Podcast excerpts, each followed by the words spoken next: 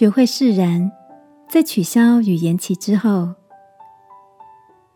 晚安，好好睡，让天父的爱与祝福陪你入睡。朋友，晚安。今天的你面临什么样的改变吗？最近我调整成在家上班的模式，而小侄子和小侄女也从实体课程转为线上。大哥大嫂必须调整自己的计划，轮流请假照顾孩子。而我的行事历中也有很多活动被延期，好几个预定的行程被取消了。在行程表突然被变动占据的时刻，难免有一些不方便需要克服。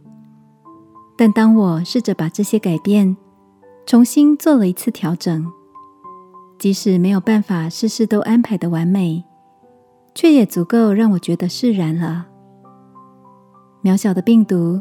教会我们看到生命的脆弱，也逐渐学会戴上口罩，杜绝口水谩骂，以谦卑感恩的心面对现况，才是保护自己度过变化期最好的方法。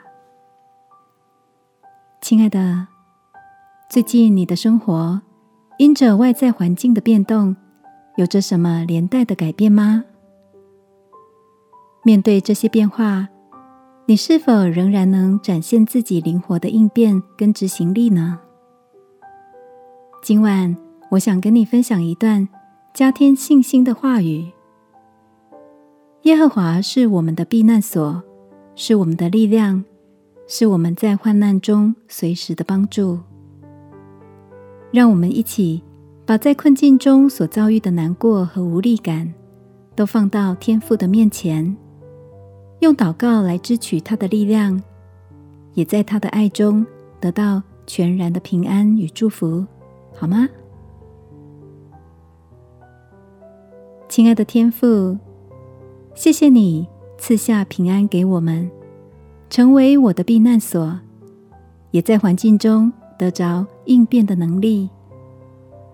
奉耶稣基督的名祷告，阿门。